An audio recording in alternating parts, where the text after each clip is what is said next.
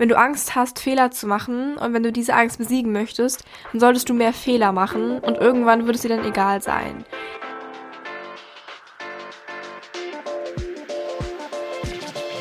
Herzlich willkommen zu Gut Genug, ein Podcast rund um das Thema Persönlichkeitsentwicklung und mentale Gesundheit. Mein Name ist Lara Emily und ich helfe dir hier, ein glückliches und erfülltes Leben zu führen. Und falls du deine Gedanken zu den hier besprochenen Themen teilen möchtest, kannst du mir sehr gerne auf Instagram folgen, denn da frage ich vor dem Aufnehmen einer Podcast-Folge immer nach deiner Meinung und deinen Erfahrungen. Ich freue mich schon sehr, dich dort zu sehen und dort von dir zu hören.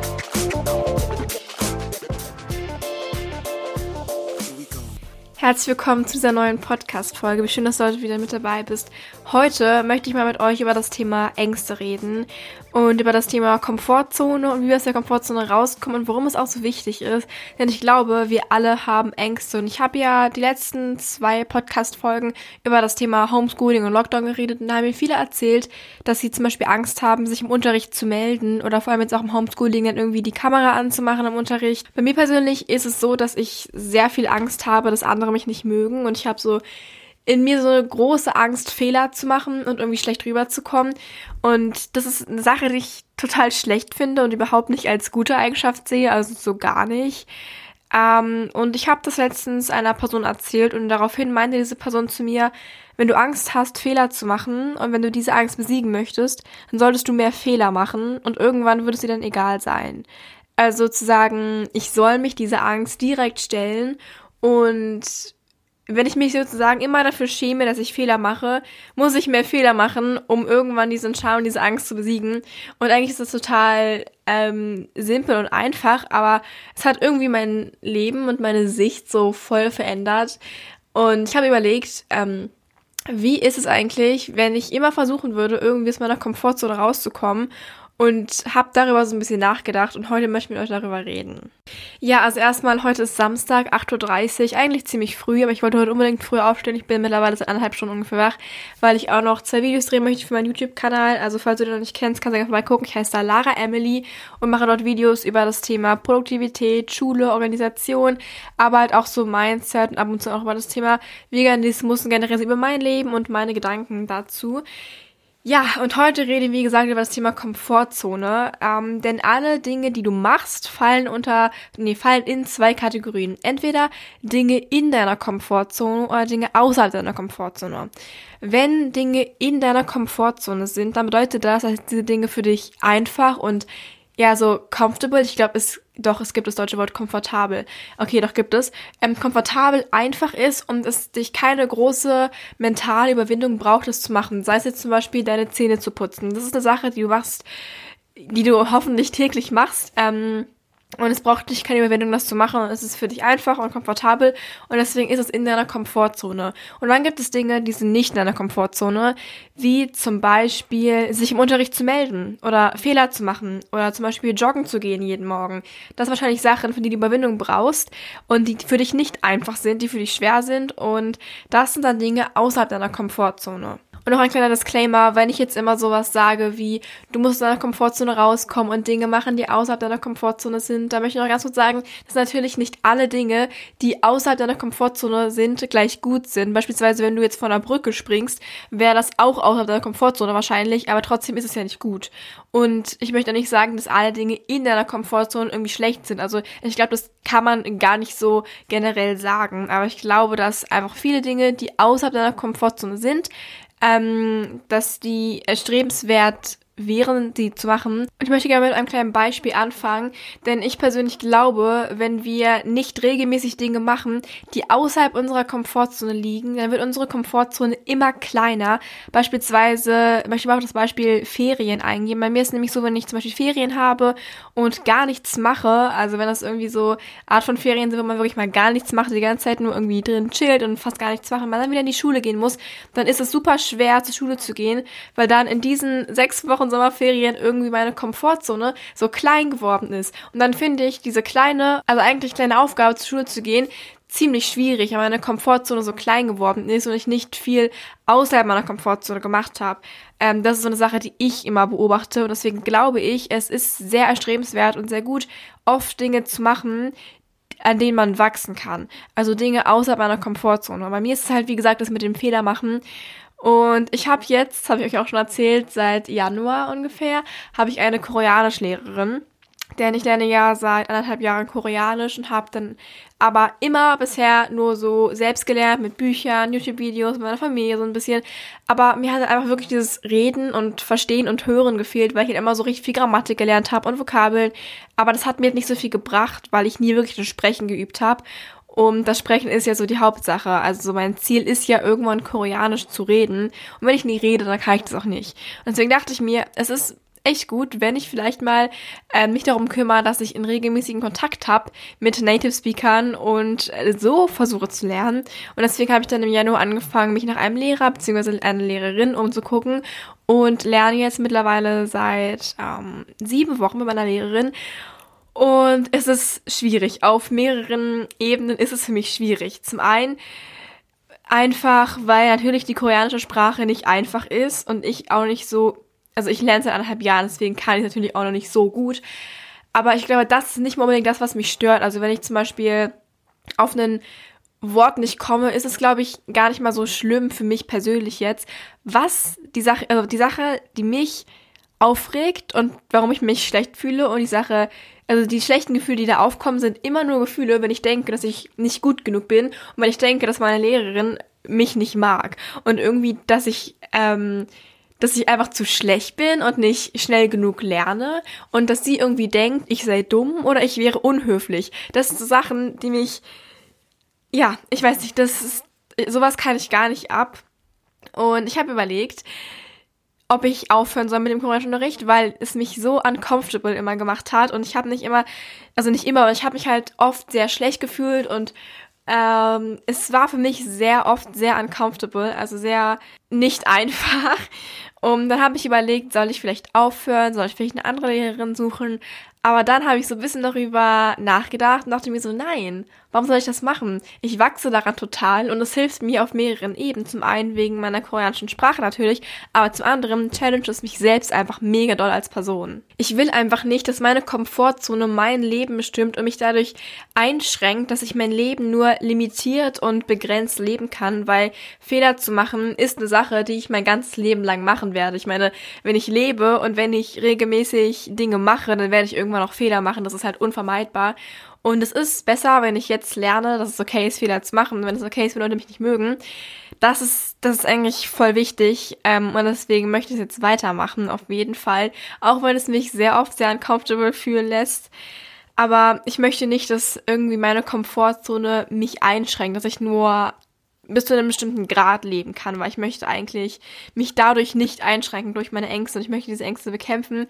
Und das ist, glaube ich, der springende Punkt, der hier einfach so wichtig ist, den ich heute ansprechen möchte.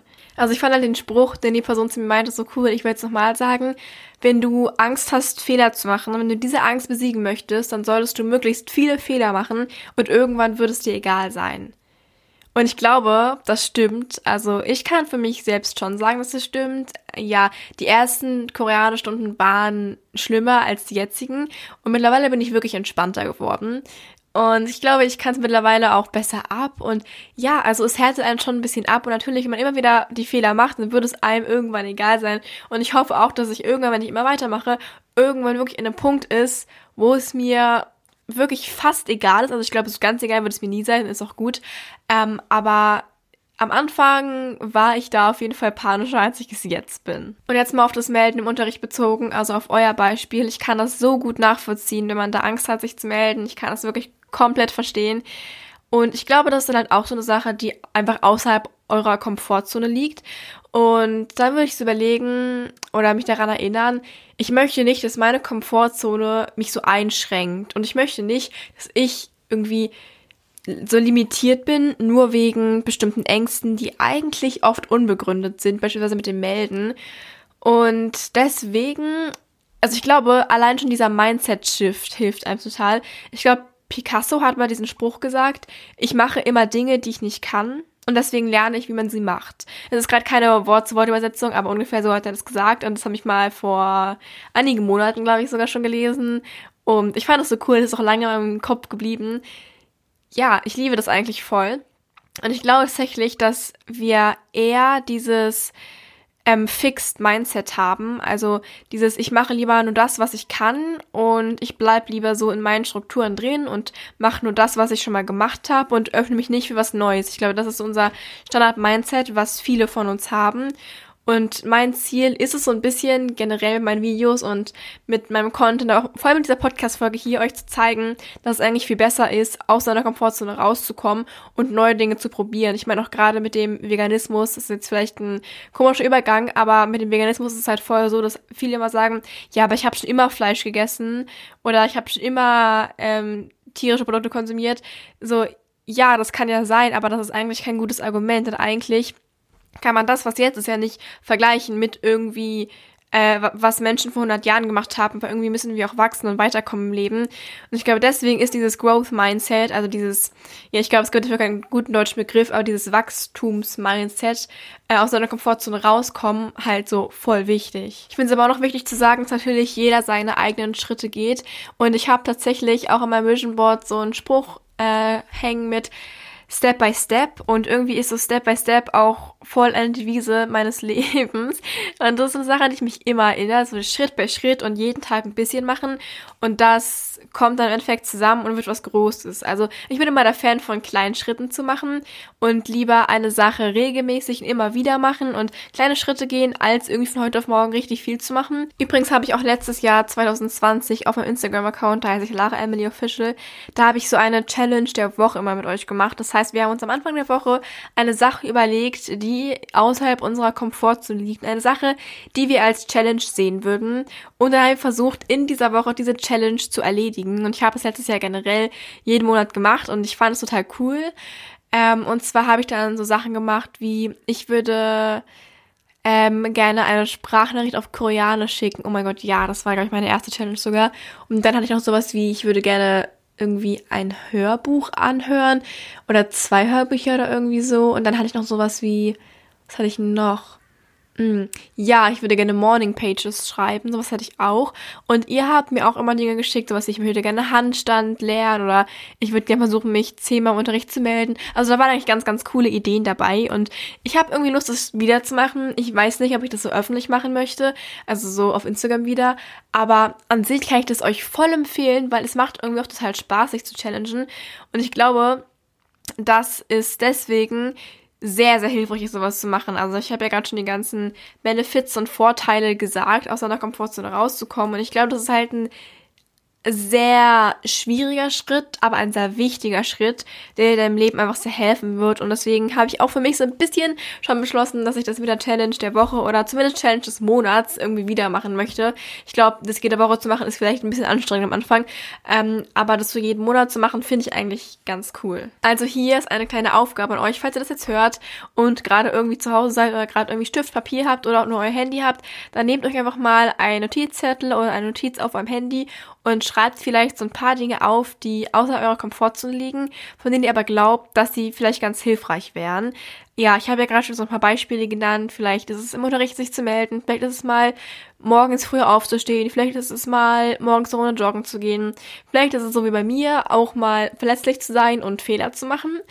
Ich glaube, da gibt es ganz, ganz viele Ideen. Ich ähm, habe hier auch nur so meine eigenen Beispiele, aber ich glaube, wir alle haben da unsere Beispiele, unsere Ängste, ähm, die vielleicht unbegründet sind. Und dann schreibt man diese Ängste auf und überlegt, was ist der nächste kleine Schritt, den ich machen kann, um aus meiner Komfortzone rauszukommen und eine Sache zu machen, die für mich nicht einfach ist, aber die mir helfen wird. Und dann könnt ihr das ja vielleicht mal so ein bisschen runterbrechen, was du heute machen kannst, was du diese Woche machen kannst, was du diesen Monat machen kannst und dir dann vielleicht auch so Challenges Monats setzen, ähm, also so jeden Monat eine Sache, die du machen kannst. Und ich kann dir sagen, es ist nie so schlimm, wie es am Anfang scheint. Und vor allem auch, wenn deine Angst auch so ein bisschen so eine ähm, sowas Soziales ist und du irgendwie Angst hast, dass Leute über dich lachen oder dass du schlecht dastehst, kann ich dir immer sagen, Leute, die, also die Leute, die kümmern sich nie so viel um dich, wie du eigentlich denkst. Das ist immer so. Ich denke mir auch immer so, meine koreanische Lehrerin, die judgt mich total und ihr ist total wichtig, wie ich mich benehme. Und eigentlich ist es gar nicht so. Ich meine, sie hat so viele SchülerInnen und eigentlich ist es ihr ja im Endeffekt egal, ob ich mich blamiere oder nicht. Also sie verdient damit ihr Geld, das ist ihr Job so ein bisschen. Und eigentlich bin ich die Person, die mir am meisten Sorgen macht. Und ich bin halt so die Person, die am meisten über mich nachdenkt. Und ich glaube, das ist, es ist so krass, eigentlich das zu realisieren, aber es ist total wichtig, das zu realisieren. Und ich kann auch aus persönlichen Erfahrungen, ich glaube, mein Mikrofon ist gerade ein bisschen verrutscht. so, ich kann auch aus persönlichen Erfahrungen sagen, dass man wirklich glücklicher wird, wenn man das regelmäßig macht. Einfach da du dich nicht mehr limitierst und einfach Dinge machst, die du dich vielleicht sonst nicht getraut hättest. Und das macht natürlich, oder nicht natürlich, aber das kann auch glücklicher machen. Ähm, und wie gesagt, es ist nie so schlimm, wie es am Anfang scheint. Ich kann das bestätigen. Und damit wir uns alle vielleicht so ein bisschen gegenseitig motivieren, würde ich vorschlagen, dass wir einfach gleich zusammen auf meinen Instagram-Account gehen. Lara Emily Official, wie gesagt. Und ich werde da einen Post posten äh, zu dieser Podcast-Folge hier. Und falls ihr Lust habt, könnt ihr einfach mal in die Kommentare eine Sache schreiben, die ihr vorhabt, nächsten Monat zu machen, im März. Heute ist ja der 1. März. Oha, stimmt, voll passend. Krass. Ey, meine Podcast-Folgen kommen mir immer am 1. des Monats raus, also immer am 1. März, 1. April, 1. Mai. Und wir können es ja vielleicht so ein bisschen als Anreiz sehen. Also immer wenn du eine Podcast-Folge von mir hörst, kannst du daran denken, was du heute machen kannst, um aus deiner Komfortzone ein bisschen rauszukommen. Das wäre doch eine coole Idee. Ja, also heute es eine etwas kürzere Podcast-Folge, aber wie gesagt, du kannst gerne mal bei Instagram vorbeigucken und da in die Kommentare schreiben, was du heute machen kannst, um aus deiner Komfortzone rauszukommen oder was du heute machen wirst. Und dann können wir uns gegenseitig auf die Kommentare antworten oder da Ideen sammeln. Und ich werde dir antworten. Äh, ja, sehr, sehr cool. Jetzt ist es mittlerweile schon 9 Uhr und ich wünsche dir noch einen wunder wunderschönen Tag, wann immer du das hörst. Vielen, vielen Dank fürs Zuhören. Ich hoffe, du hast noch einen wundersch wunderschönen Tag. Falls du nicht genug von mir hast, kannst du gerne, wie gesagt, bei YouTube oder bei Instagram vorbeigucken. Und sonst würde ich sagen, hören wir uns auch schon am 1. April hier wieder. Oh mein Gott, am 1. April, wie krass. Die Zeit vergeht so schnell. Richtig, richtig krass. Ja, ich wünsche dir noch einen wunderschönen Tag und hoffe, dass wir uns dann nächsten Monat hier wiedersehen. Tschüss.